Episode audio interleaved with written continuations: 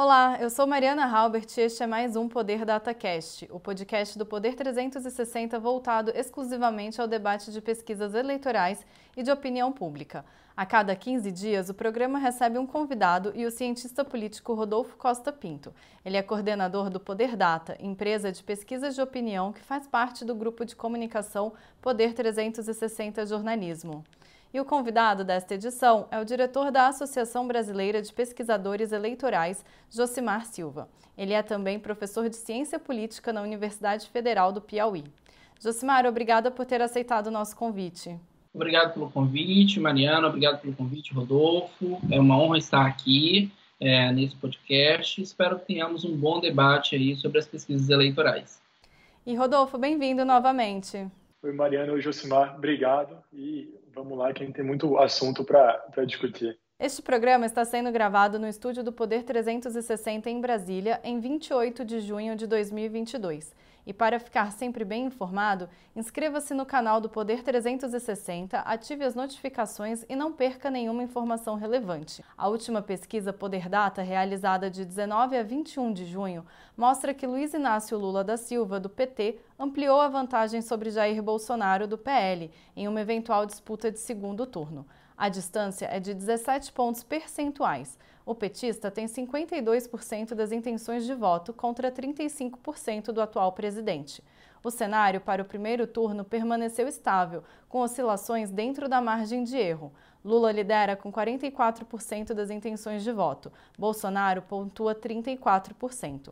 Os dados da pesquisa foram coletados por meio de ligações para celulares e telefones fixos. Foram 3 mil entrevistas em 302 municípios nas 27 unidades da federação. A margem de erro é de 2 pontos percentuais. O intervalo de confiança é de 95%. O registro no TSE é BR 07003-2022. Josimar, eu queria começar perguntando ao senhor sobre a credibilidade das pesquisas. Há uma tentativa de alguns setores da sociedade, que não é bem de hoje, né, para desacreditar as pesquisas eleitorais. Como que esse movimento tem influenciado nos levantamentos e nas interpretações neste ano? É, nós temos uma desconfiança em relação às pesquisas eleitorais por parte da sociedade, Mariana, que ela vem de um longo tempo, exatamente porque é, há um desconhecimento também sobre os próprios procedimentos, técnicas é, e métodos de se fazer pesquisa eleitoral. Então, essa desconfiança é gerada pelo próprio desconhecimento. Por outro lado, no cenário atual, especialmente na conjuntura política brasileira, nesse momento, a gente também tem uma produção de desinformação estrategicamente feita para gerar desconfiança nas pesquisas eleitorais, exatamente também é, numa mesma linha de raciocínio de gerar desconfiança é, dentro das instituições e dos processos eleitorais. Então, esse é um grande problema que a gente tem como desafio hoje, que é, além da desconfiança histórica em relação às pesquisas, dado desconhecimento, a gente tem, junto ao desconhecimento, uma produção de desinformação estrategicamente feita, inclusive incentivada por determinados atores políticos, no sentido de aumentar a descrença nas pesquisas eleitorais. Por outro lado, a gente também tem um aumento, um, volume muito maior de pesquisas eleitorais e também de uma especialização muito grande no campo de pesquisas eleitorais, que é uma estratégia e que também é uma, é, é uma característica desse momento que ajuda no combate a essa desinformação é, sobre as pesquisas eleitorais e é, podem reduzir essa desconfiança nas pesquisas eleitorais, já que as pesquisas têm algum grau de credibilidade ou de, e, e no sentido da padronização científica que elas têm seguido para a produção de dados sobre a corrida eleitoral, a disputa eleitoral e sobre a opinião dos cidadãos. É, eu adicionaria mais, mais dois pontos a falar do Josimar, que o primeiro é que boa parte dessas críticas e, e, e, e ataques às pesquisas, elas partem meio que de uma ideia de que as pesquisas têm a capacidade de influenciar a, a, a decisão dos eleitores para votar em quem aparece liderando é, a pesquisa, o que na verdade não é assim, não existe nenhuma evidência clara de que esse efeito existe, de, de favorecer na eleição quem aparece na frente das pesquisas, ou que, assim, é, existem alguns estudos que, que apontam talvez que existem efeitos que se cancelam, que uma parte vai votar em quem está na frente, outra parte vota em quem está atrás, mas o fato é que não, não há nenhuma comprovação de que existe um efeito desse tipo de, de manado, de voto estratégico, da, das pessoas escolherem votar em quem está na frente. Então, é, uma, é, um, é um meio que um, um pressuposto que não, que não, não existe evidência para apoiar essa, essa ideia. E um segundo ponto, para adicionar também num campo um pouco mais teórico, é que assim, a escolha das pessoas na democracia, a pessoa é livre para escolher votar em quem ela quiser, pela razão que ela quiser. Então, se a pessoa quiser votar em quem está na frente e, da pesquisa e usar isso como justificativa, isso é ok. Se ela quer votar em quem está atrás da pesquisa, isso também é ok. Se ela quer votar porque a pessoa veste uma camisa vermelha, amarela ou azul, também é ok. Então, assim, essa justificativa de não é, de atacar a pesquisa porque pode influenciar no voto, do ponto de vista teórico, não faz tanto sentido porque as pessoas devem ser livres para escolher votar em quem quiser pelo motivo que quiserem. Então, acho que isso enfraquece um pouco essa crítica às pesquisas desse, desse ponto de vista. Agora, a gente pode dizer que uma parcela da população está subrepresentada nas pesquisas é, atualmente, justamente porque são pessoas que não querem responder aos questionários porque duvidam das pesquisas, né? Desacreditam esses levantamentos? Olha, Mariana, é, é claro que alguns cidadãos vão é, decidir não responder os questionários, seja porque desconfiam dos institutos ou desconfiam das técnicas de pesquisa, ou ainda porque desconfiam que essas pesquisas possam é, estar vinculadas a um ou outro candidato, que vá beneficiar um ou outro candidato. É, porém, essa desconfiança ou não aceitação a responder às pesquisas é histórica, inclusive prevista metodologicamente quando a gente estuda ou quando a gente aprende sobre pesquisas de opinião. Então, a escolha ou não de responder ou de interromper o questionário durante o questionário, isso é comum dos entrevistados. É, é, é claro que esse momento ou essa desconfiança pode aumentar um pouco esse índice, Porém, a própria metodologia da pesquisa de opinião e da pesquisa eleitoral, ela prevê técnicas de substituição, né, é, desses entrevistados que se recusam por entrevistados de perfis semelhantes, ou seja, de alguma maneira, é, perfis sociodemográficos semelhantes. Então, de alguma maneira, é, esse a população brasileira continua bem representada quando a gente traz os resultados de uma pesquisa amostral é, de uma pesquisa com uma amostra bem distribuída.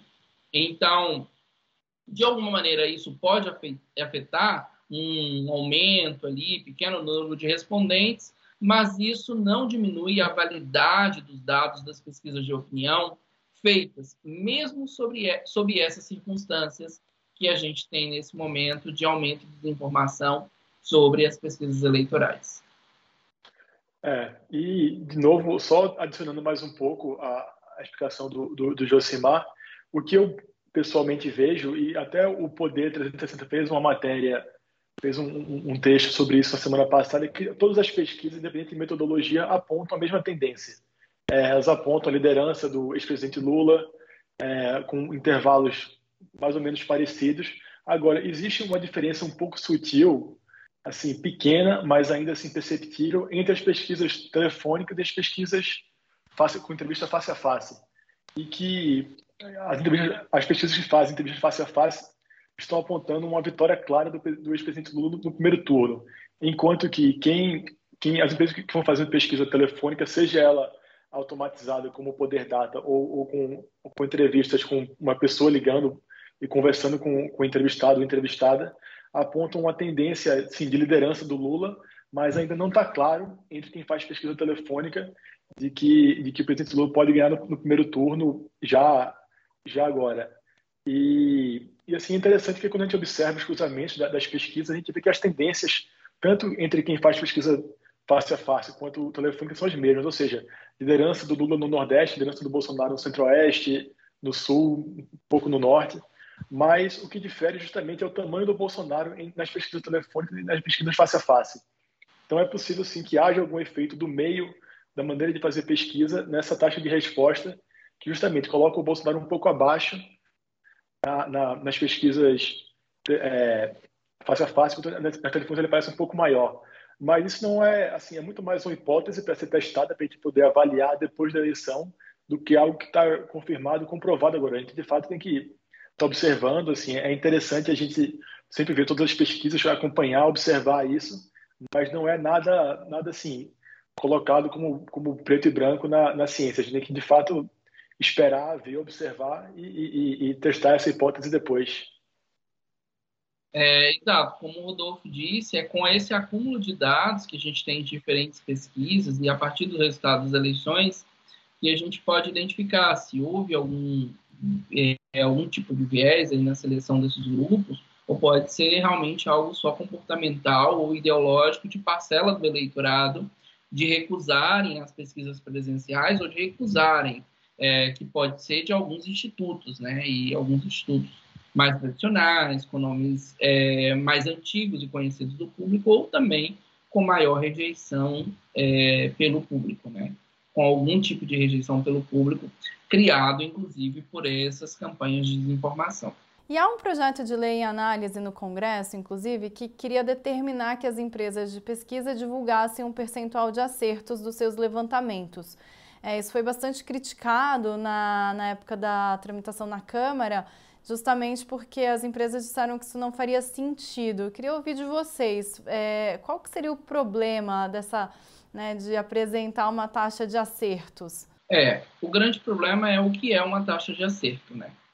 Então, o acerto é o resultado eleitoral. Se o acerto for o resultado eleitoral, a gente já tem um grande erro, que é as pesquisas não foram feitas para prever resultados eleitorais, mas para fazer fotografias do momento, no sentido do que a opinião pública está pensando, desde aí da disputa eleitoral, os piores, as questões, sei lá, os maiores problemas do país hoje, ou avaliação de governo. Então, é uma fotografia do momento e não pode ser projetada para o que as eleições que vão acontecer em outubro vão dar de resultado. Então, o que a gente tem são fotografias do momento, não são projeções de futuro. Então, a primeira a primeira grande é, questão que a gente tem é essa. Então, se, se as pesquisas não são é, fotografias de futuro, o que é que vai balizar que essa pesquisa seja confiável ou não? Então, o, o aspecto mais importante da gente pensar e da gente comparar as pesquisas é que a gente tenha um grande volume de pesquisas, cada vez com processos de informações mais detalhadas e mais transparentes, e também que essas informações a gente possa ter dados disponíveis para a gente comparar os resultados das diferentes pesquisas. Quando a gente vê um projeto, uma iniciativa de projeto, que não se preocupa com esses detalhes em especificar o que, que se trata essa taxa de acerto das pesquisas, de que, que se está falando, ou com informações muito rasas, ela, na verdade, contribui com uma campanha de desinformação e de descrença sobre as pesquisas muito mais do que com o aperfeiçoamento ou com a qualidade metodológica do trabalho das pesquisas eleitorais, como tem feito outros órgãos, como, por exemplo, a ABRAPEL, a Associação Brasileira de Pesquisadores Eleitorais, que tem esse esforço no sentido de pensar as pesquisas eleitorais, de integrar dados de pesquisas eleitorais de formar melhor pesquisadores para atuarem em pesquisas eleitorais, e os próprios esforços da Associação Brasileira de Empresas de Pesquisa, a ABEP, que discute no sentido de metodologias e discute os diferentes resultados a partir das diferentes empresas envolvidas no processo de produção de pesquisa. Então, eu entendo que o debate feito nesses espaços tem qualificado muito mais do que alguns projetos de lei que não passam por esses espaços né, de debates mais qualificados e que muitas vezes são produzidos é, no sentido de aumentar a desconfiança sobre as pesquisas eleitorais muito mais do que trazer qualidade, trazer uma, um debate qualificado que possa aperfeiçoar o resultado das pesquisas eleitorais produzidas no país. E aí talvez o Rodolfo possa complementar aí com algum outro ponto, né? É, já que trabalha bem diretamente com pesquisa. Como você está vendo isso, Rodolfo? Ó, oh, eu nem tenho nada a complementar, assim, acho que tua fala foi perfeita, Josimar. Acho que, assim, pesquisa, a gente fala muito que é muito menos um, um instrumento de tentar prever o futuro, mas é muito, muito mais, assim, desenhado para a entender o presente. Então, é difícil a gente tentar, assim, é, não faz sentido um projeto tentar julgar uma pesquisa por algo que ela não, não é criada para ser. Uma pesquisa não é feita para tentar prever o futuro. E, assim, claramente, não dá, assim, o, o, projeto não deixa claro que seria uma taxa de acerto, porque a gente pode considerar que, assim, pô, se a pesquisa disse que, que, que o candidato X está na frente e ele de fato vence a eleição, isso pode ser um acerto, mas pode ser uma diferença, assim, ele pode ter 50% do voto e ser eleito com 90%. Então, pô, isso realmente é um acerto ou não?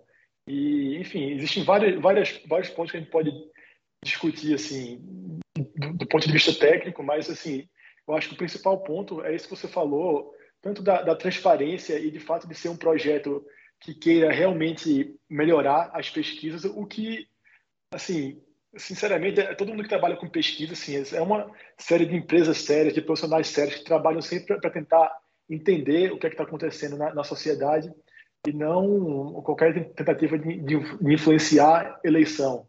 Então, acho que nesse sentido, o projeto é uma, uma tentativa de intervenção que não, não, não tem muito efeito nesse para esse nosso ponto das pesquisas. E há também nesse projeto a proibição de que as pesquisas. É... Desculpa. Há também nesse projeto a proibição de pesquisas na véspera das eleições. A mudança foi sugerida sobre o argumento de que elas poderiam influenciar diretamente no voto do eleitor, né? Se fossem divulgadas ali na hora que ele está se encaminhando para votar, levando principalmente ao chamado voto útil, ou seja, o eleitor, ele, ou seja, o eleitor escolheria alguém que estivesse na frente. Esse ponto também fa poderia fazer algum tipo de sentido ou também não? Olha, o, o eleitor, é, é, muito importante que o eleitor tenha o maior número de informações possíveis. Se como o eleitor vai utilizar essa informação, e até o Rodolfo trouxe debate mais filosófico sobre isso, isso é questão individual do eleitor. Então, se ele vai escolher para votar em quem está na frente, ou ele tem uma rejeição a esse candidato que está em primeiro lugar na intenção de voto nas pesquisas, é, esse eleitor pode, inclusive, é, fazer com que ele traga um voto útil para o segundo colocado. Ou ainda é, que, independente do resultado, ele prefira reforçar uma candidatura que talvez nem esteja colocada e falar, já que o resultado é esse, eu quero expressar a minha indignação votando em algum candidato que não tem chance de ganhar, mas dizer, não, esse candidato tem chance de crescer numa outra eleição ou ainda não votar. Então, o que o eleitor vai fazer com essa informação, isso eu creio que não cabe a nós, enquanto cientistas políticos, enquanto analistas, nem mesmo é, a legislação eleitoral dizer o que o eleitor deve ou não deve fazer com essa informação. Isso eu acho que cabe a quem produz conhecimento e aos órgãos eleitorais é, fazer com que haja mais informação disponível e informação de qualidade, como, como são as pesquisas eleitorais. Então, é, eu acho que esse debate em torno do que o eleitor pode fazer ou de como isso pode influenciar os resultados eleitorais, ele, primeiro, não tem uma validação científica dessas afirmações. Segundo, é, esse, é, há uma liberdade do eleitor em relação a essa informação. Então, o importante é ter informação diversificada, vinda de diversas fontes, inclusive pesquisas eleitorais feitas por diferentes institutos, né?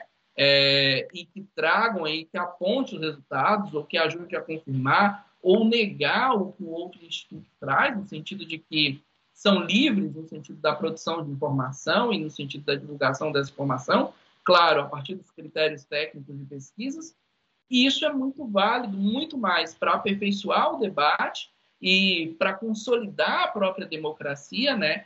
para deixar cidadãos mais informados e, portanto, é, mais responsáveis pelo próprio processo de decisão eleitoral, do que necessariamente prejudicar ou afetar resultados eleitorais numa tendência ou outra.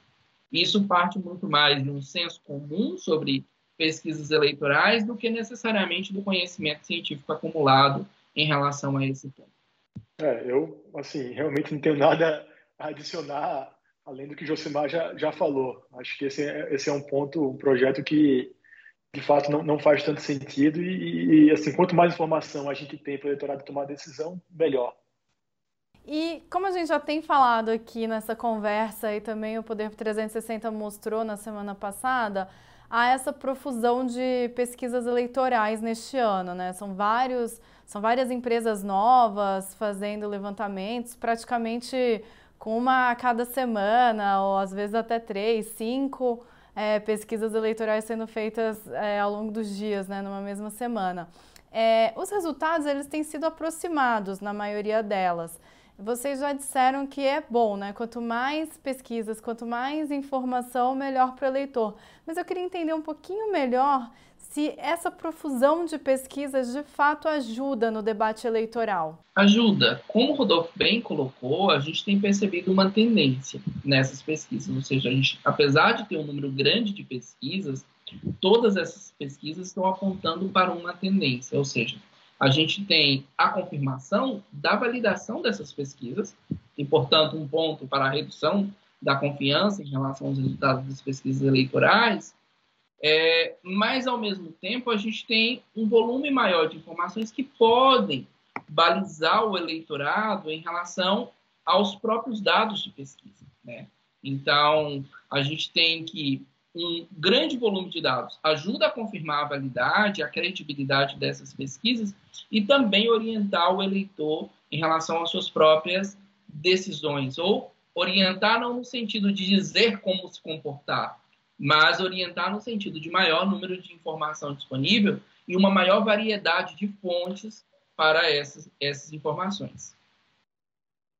É, eu, assim, novamente, só reforçando, eu acho que quanto mais pesquisa é, a gente tiver e, tiver acesso e, e, e, de fato ler melhor, eu acho que assim um ponto que, que acho interessante a gente abrir um, um parêntese aqui na discussão é que eu acho que o próprio, o próprio jornalismo brasileiro tem que aprender, porque até hoje a gente não, não tinha vivido um ambiente desse, tanta pesquisa, então acho que isso de vez em quando pode confundir a, o, o, cidadão que está ali acompanhando e ver uma pesquisa sai, outro dia essa outra pesquisa e a, embora a tendência para quem observa e para quem conhece de pesquisa seja a mesma, para a pessoa que não, não acompanha tanto e está ali vendo assim só só lendo o título pode pode confundir mais do que mais do que explicar. Então acho que assim, enquanto jornalismo e, e, e pessoas que trabalham na área, a gente tem que também fazer um trabalho um pouco melhor para explicar essas diferenças e fazer as pessoas de fato aprenderem a consumir informação de pesquisa de uma maneira um pouco mais mais clara.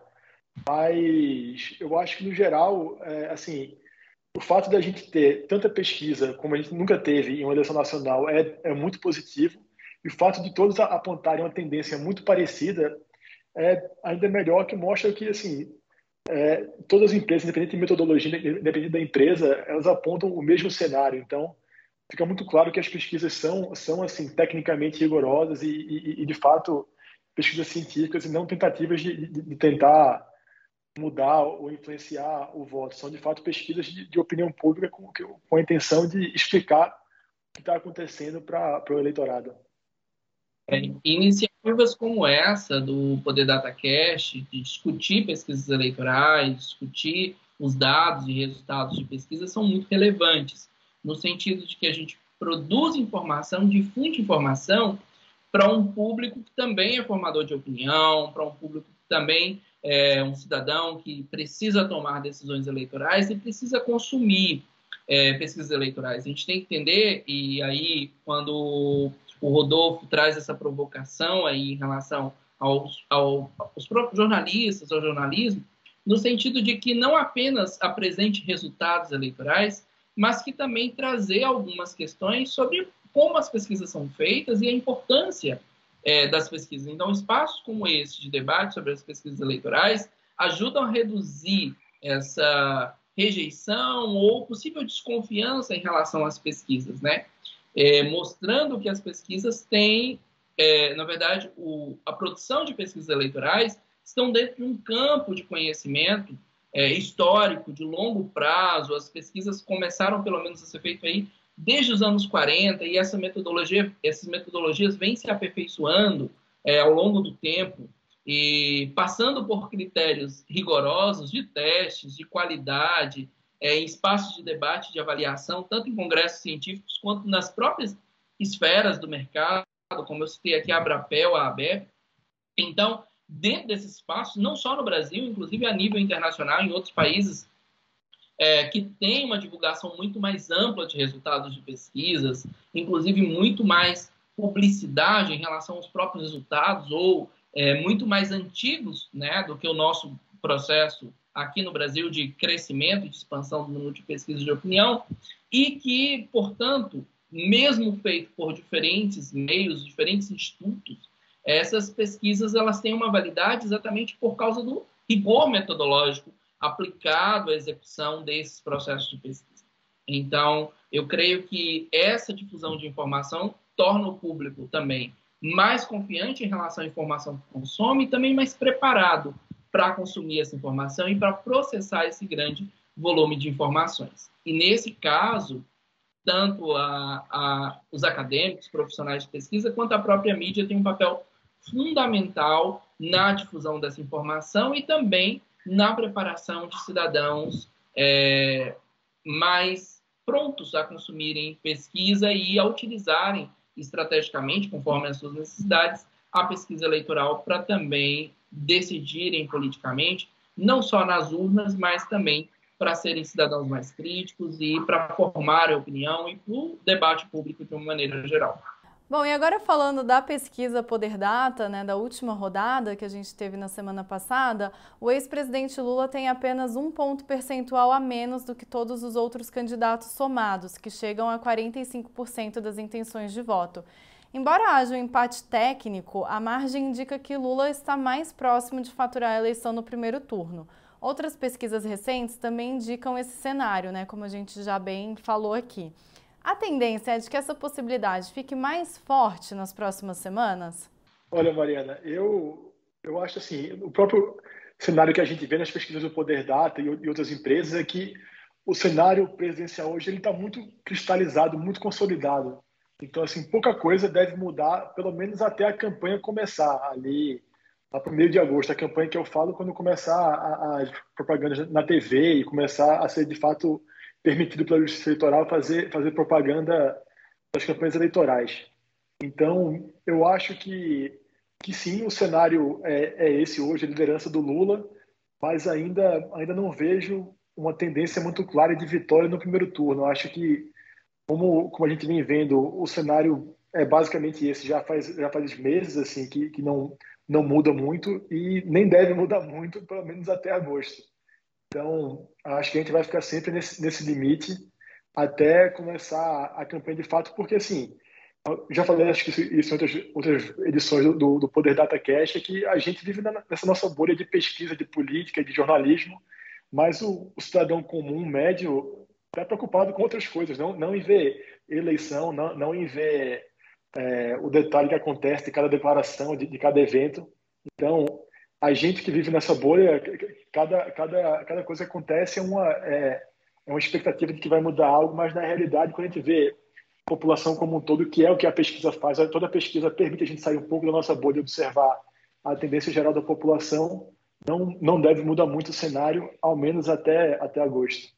É isso. O Rodolfo trouxe um ponto interessante, que é o papel da campanha, né? E a, o papel da campanha é exatamente provocar ou ativar ali um, um, número de pessoas que estão indecisas ou que ainda é, não estão pensando em votar e que podem ir para as urnas, e também o papel de, da própria conversão do voto, que é algo mais difícil, né? A gente está percebendo uma tendência aí, mas as campanhas têm o poder de provocar esse debate público, tornar mais intenso e envolver esse cidadão que está preocupado com sua vida cotidiana, com o trabalho, com outras questões, com a com a questão da casa e da sua rotina, e que vai, no momento da campanha eleitoral, a campanha, a gente está no momento de pré-campanha aí, mas no momento da campanha eleitoral, essas questões vão vir à tona e, ela, e elas vão tomar o debate público de uma maneira quase geral, universal em relação à população brasileira, e então isso vai fazer com que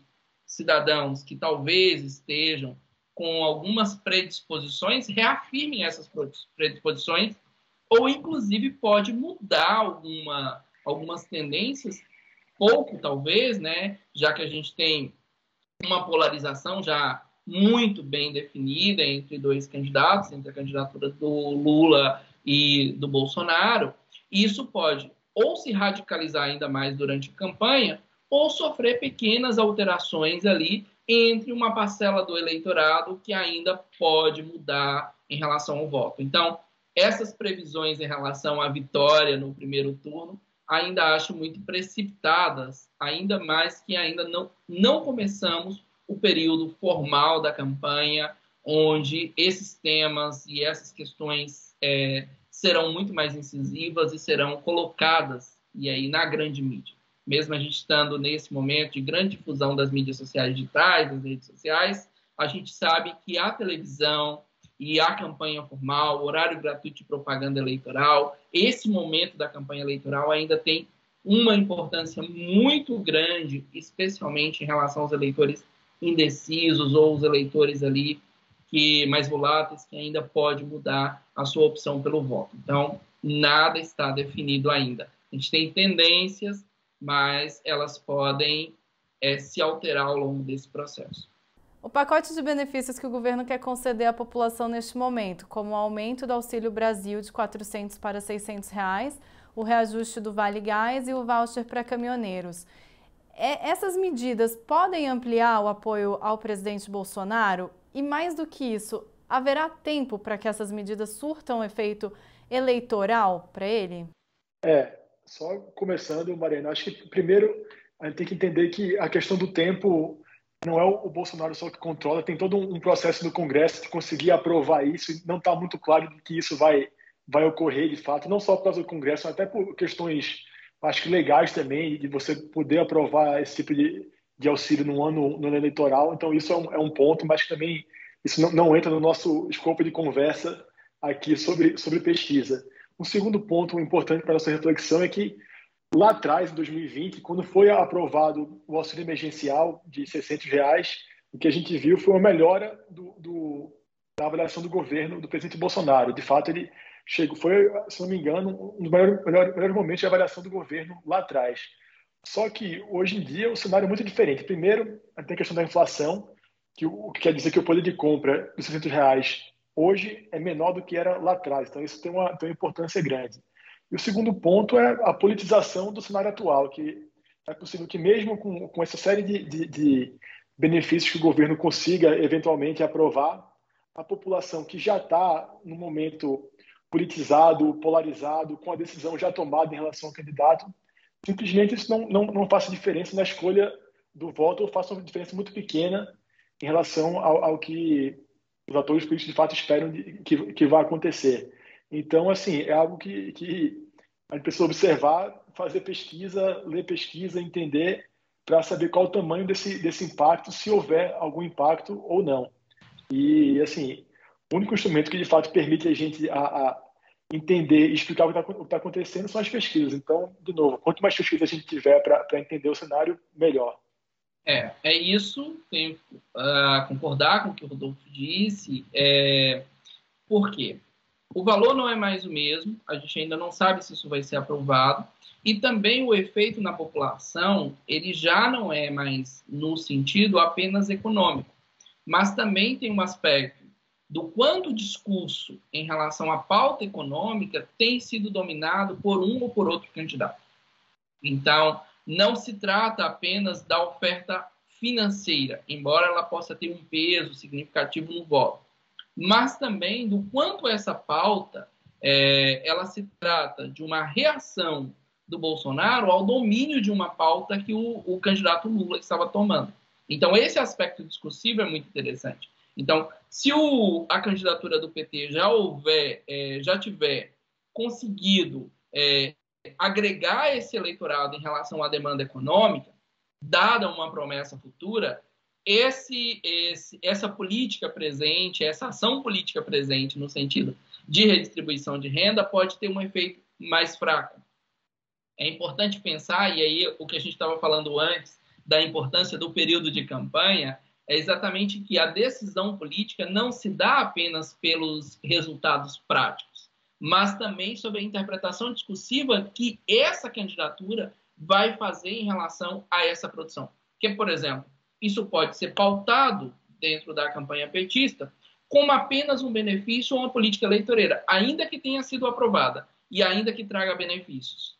Ou seja, ele pode ser interpretado pelo eleitorado ou apresentado ao eleitorado como uma tentativa de compra ou de barganha apenas naquele momento, e não com uma previsão de futuro ou de continuidade.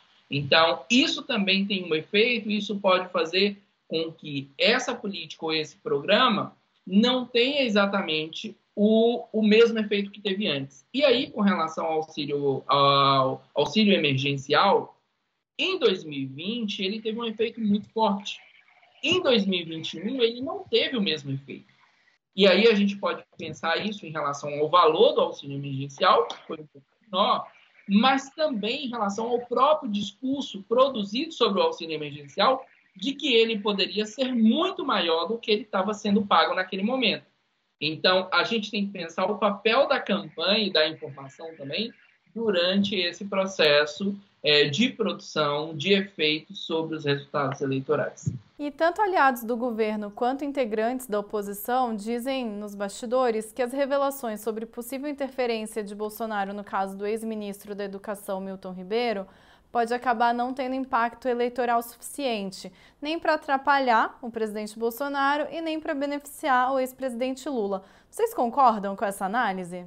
Olha, eu, como a gente já falou aqui algumas vezes, acho que, de fato, a eleição já está muito cristalizada, muito consolidada, a escolha do, do, voto, pelo menos no momento agora. Então, assim, é difícil que mesmo um evento com essa prisão do, do que houve do, do ex-ministro Milton Ribeiro pode não ter o efeito político eleitoral imediato. Assim, a gente não sabe se daqui a um mês, dois meses, se aparecer novas informações, como é que isso vai, vai, vai, vai se desenrolar mas com o que a gente sabe hoje, o impacto deve ser muito pequeno na, nas pesquisas. Até, até pelo próprio fato de da maneira das pessoas consumirem informação hoje é muito diferente do que era há, há algum tempo atrás. Ou seja, a gente não tem um canal único onde todo mundo se informa de maneira igual. Então, cada, cada grupo político tem seu próprio universo de informação onde a narrativa é colocada de maneira diferente. Então, o próprio universo de quem já vota no Lula vê, percebe a realidade de, uma maneira, quem vota no Bolsonaro percebe a realidade de outra maneira. Então, isso influi na capacidade dos eventos de, de fato, fazerem, fazerem uma diferença no cenário e nas pesquisas como, como consequência. É, a gente tem é, um fato é, relacionado à corrupção, e é importante lembrar que algumas pesquisas eleitorais têm apontado que a corrupção não é mais, como nas eleições de 2018, vista como um dos principais problemas do país. Então, o peso do, do caso de um escândalo de corrupção, ele perde espaço para a agenda econômica. Então, provavelmente, se os programas econômicos, pacote econômico do governo Bolsonaro não surtir efeito, muito menos a corrupção vai surtir, dado que ela é percebida como um problema menor nesse cenário, nessa conjuntura eleitoral. Um outro aspecto disso é como também, é, e aí eu volto à questão da comunicação política, é como esses fatos vão ser interpretados ou também vão ser colocados, tanto pelos atores políticos quanto pela própria mídia. Ou seja, pode se transformar um, um caso de corrupção em um grande escândalo de corrupção, uma grande narrativa sobre um grande caso de, de corrupção. Ou ainda, os próprios atores políticos podem interpretar ou produzir estratégias que furem bolhas de outros grupos. Por exemplo, quando Lula faz uma declaração dizendo o seguinte: o, é, vamos esperar o julgamento da justiça para do judiciário para que a gente tenha uma posição em relação ao caso é, Milton Ribeiro. O, as mídias sociais bolsonaristas levaram esse conteúdo, essa fala do Lula, como instrumento de defesa do Milton Ribeiro para dentro das suas redes. Então, isso faz com que é, a fala do Lula furou uma bolha com uma menção positiva a uma fala do Lula, ou pelo menos neutra, que o Lula nunca tinha acesso dentro desses espaços. O quanto que isso pode afetar os indecisos? Só as pesquisas é, quantitativas, mas principalmente as qualitativas, podem nos dizer. Então, a campanha está apenas começando, a gente não sabe quais os possíveis desdobramentos que isso pode ter. Mas o que a gente percebe de tendências é, já que as intenções de votos estão bem cristalizadas, é, estão bem definidas já pela grande parcela do eleitorado, é que isso pode ter um efeito muito pequeno no processo de decisão do voto, mas isso não impede que possa apresentar efeitos maiores, dado as estratégias que vão ser utilizadas de comunicação e de como os veículos midiáticos podem relatar esses aspectos e também de como os candidatos podem usar estrategicamente essas falhas dos adversários que podem surgir é, tanto dentro do grupo bolsonarista, é, do grupo é, da candidatura do presidente Bolsonaro, como surgiu agora com o ex-ministro da Educação, Milton Ribeiro, quanto também outros escândalos, outros fatos podem aparecer dentro da campanha petista. Né? Então, o cenário ainda se desenha. Embora a gente tenha tendências, e as pesquisas mostrem essas tendências, é difícil afirmar em relação ao futuro. E aí são os dados de pesquisa que vão nos dizer é, como está esse cenário e como cada um desses fatos, que desdobramentos tem cada um desses fatos na intenção de voto do eleitorado. É, lembrando que agora a oposição está tentando instalar a CPI do MEC no Senado, né? Então isso tudo vai poder é, influenciar de alguma forma, porque vai ser uma, um assunto que vai estar tá sendo tratado diariamente, tanto nas mídias ali, né, como na, nos próprios canais diretos dos, dos, parlament, dos congressistas, dos deputados, senadores, né? Então é uma pauta aí para a gente acompanhar também. Agora, uma, um outro assunto que é muito usado tanto por Lula quanto por Bolsonaro, e de uma forma antagônica, claro, por cada um deles, é a questão sobre a privatização das empresas estatais, como a Eletrobras, que já foi vendida, e a Petrobras. A pesquisa Poder Data mostrou que 43% dos entrevistados avaliam que o governo federal deve continuar sendo dono de todas as estatais brasileiras. São 17% os que consideram que todas devem ser privatizadas, enquanto 29% acham que o governo deve vender uma parte delas. De que forma é esse assunto, né, essa defesa ou não defesa, claro, da, da, da, venda das estatais se relaciona com as intenções de voto de forma geral? Olha, eu acho que é uma relação assim bastante indireta. Assim, não, acho que para ninguém assim fica muito claro quem é que isso pode beneficiar ou, ou, ou, ou prejudicar. Mas assim, é, essa discussão ela vem vem à tona agora num, período de inflação, de assim muita reclamação sobre o preço do combustível então, pode ter algum impacto, mas acho que ainda muito direto, até porque, assim, todo esse processo ele é muito pouco claro, desde, assim, desde, desde das pessoas que, que, que, acompanham isso no dia a dia do mercado financeiro, do próprio jornalismo, de economia, assim, ninguém, entende, ninguém sabe muito bem para onde é que isso vai e, e, por consequência, não ficou muito claro também qual a, a capacidade de impacto político dessa, desse tema agora. E tanto que nem as campanhas assim deixam muito claro qual o posicionamento dos candidatos sobre essa ou aquela é, notícia que, que, que, vem sobre a Petrobras ou sobre os estatais em geral. Então, acho que o impacto deve ser assim, neutro ou, ou basicamente inexistente em termos de pesquisa. Claro que se isso voltar de maneira mais clara para o público ou alguma campanha se posicionar de maneira mais aguda em relação ao tema, isso vira um, um, algo de campanha, mas por enquanto não é o que a gente está tá vendo. O que a gente vê hoje, eu acho que é um, um foco muito grande na, na, economia, por causa do cenário que a gente vive hoje, tanto da, da campanha do, do, PT quanto da campanha do presidente Bolsonaro tentando passar várias medidas de, de alívio econômico e o PT tentando focar na questão da inflação como maneira de, de, de atacar o Bolsonaro. Então, a gente tem que esperar para ver como é que isso vai, vai ficar, como é que as campanhas vão absorver e trabalhar essa, essa temática para daqui para frente, né? É, a gente tem aí, por causa do, do aspecto econômico, da inflação, do, do próprio aumento em é, produtos básicos, como, por exemplo, a gasolina, o gás de cozinha, a, a energia elétrica.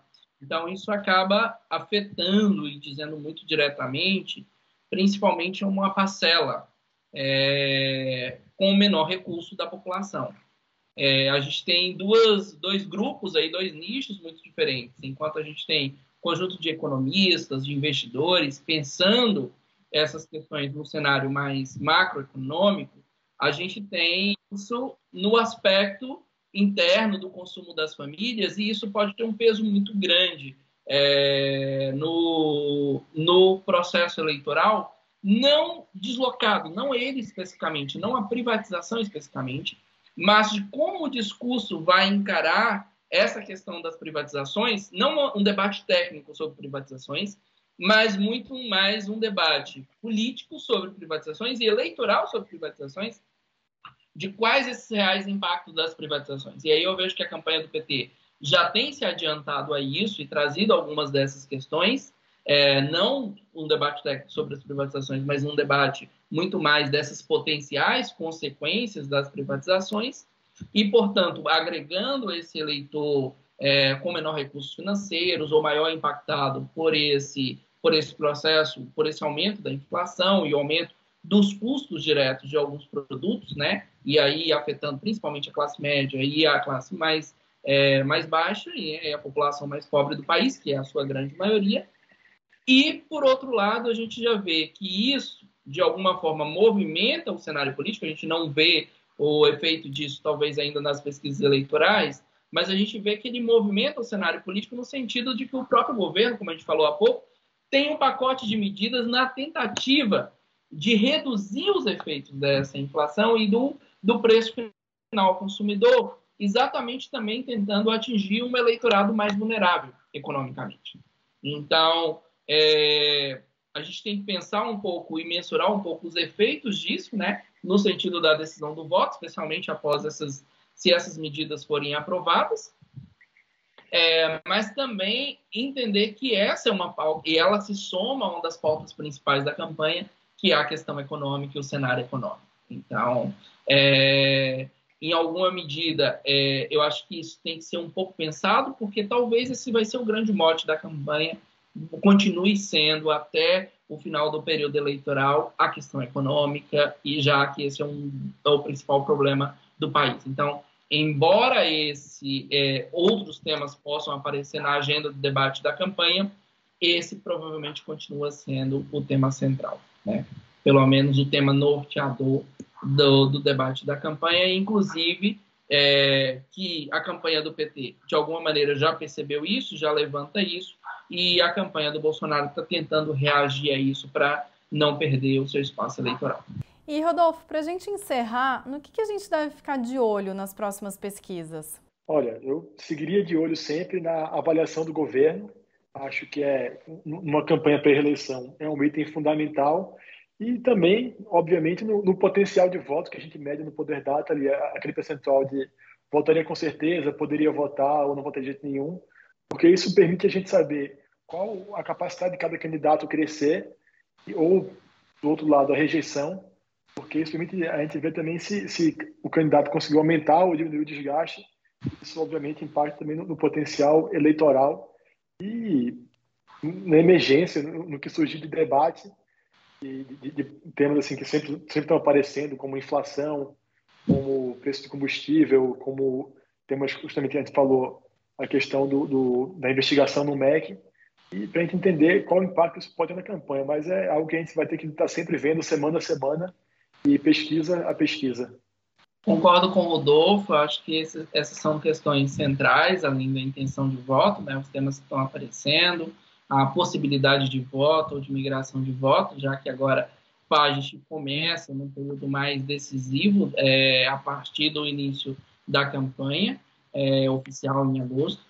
E também eu acho que tem algumas outras questões é, em relação aos próprios sentimentos do eleitorado sobre o Brasil, e algumas pesquisas trazem isso, estão mais otimistas ou menos otimistas em relação à economia, em relação ao próprio governo, é, ao, ao, futuro governo, ao perfil de liderança que essas pessoas estão querendo, porque as eleições municipais, por exemplo, nos revelaram é, que os eleitores estavam muito mais preocupados, procurando um perfil de liderança mais tradicional e mais experimentado, é, que tivesse experiência em gestão. Então, qual o perfil de liderança que os cidadãos também estão querendo em relação às eleições de 2020? Não só a pessoa mas o perfil de liderança e qual o perfil de governo.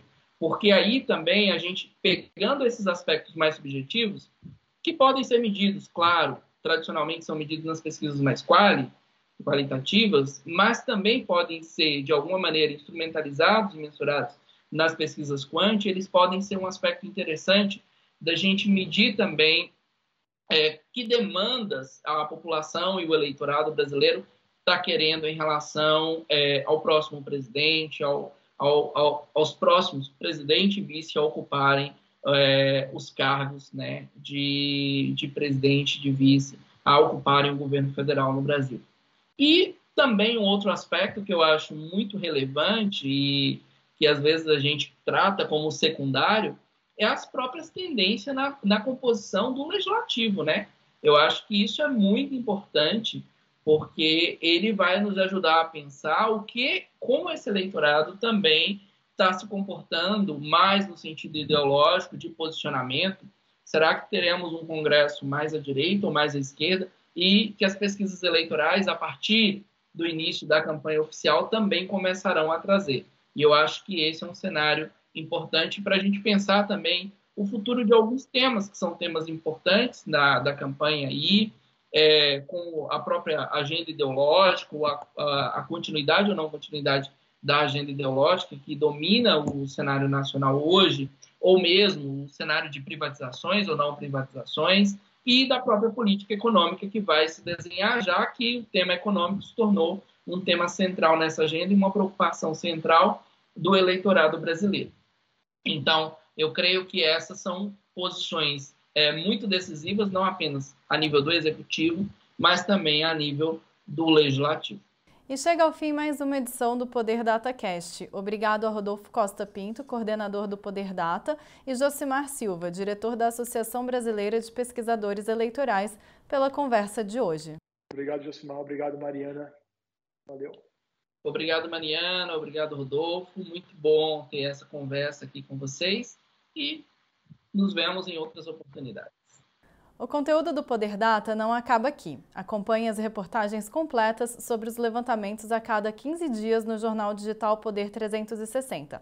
Não se esqueça de se inscrever no canal e ativar as notificações. Obrigado a você que nos escutou e acompanhou em mais um episódio. Até a próxima!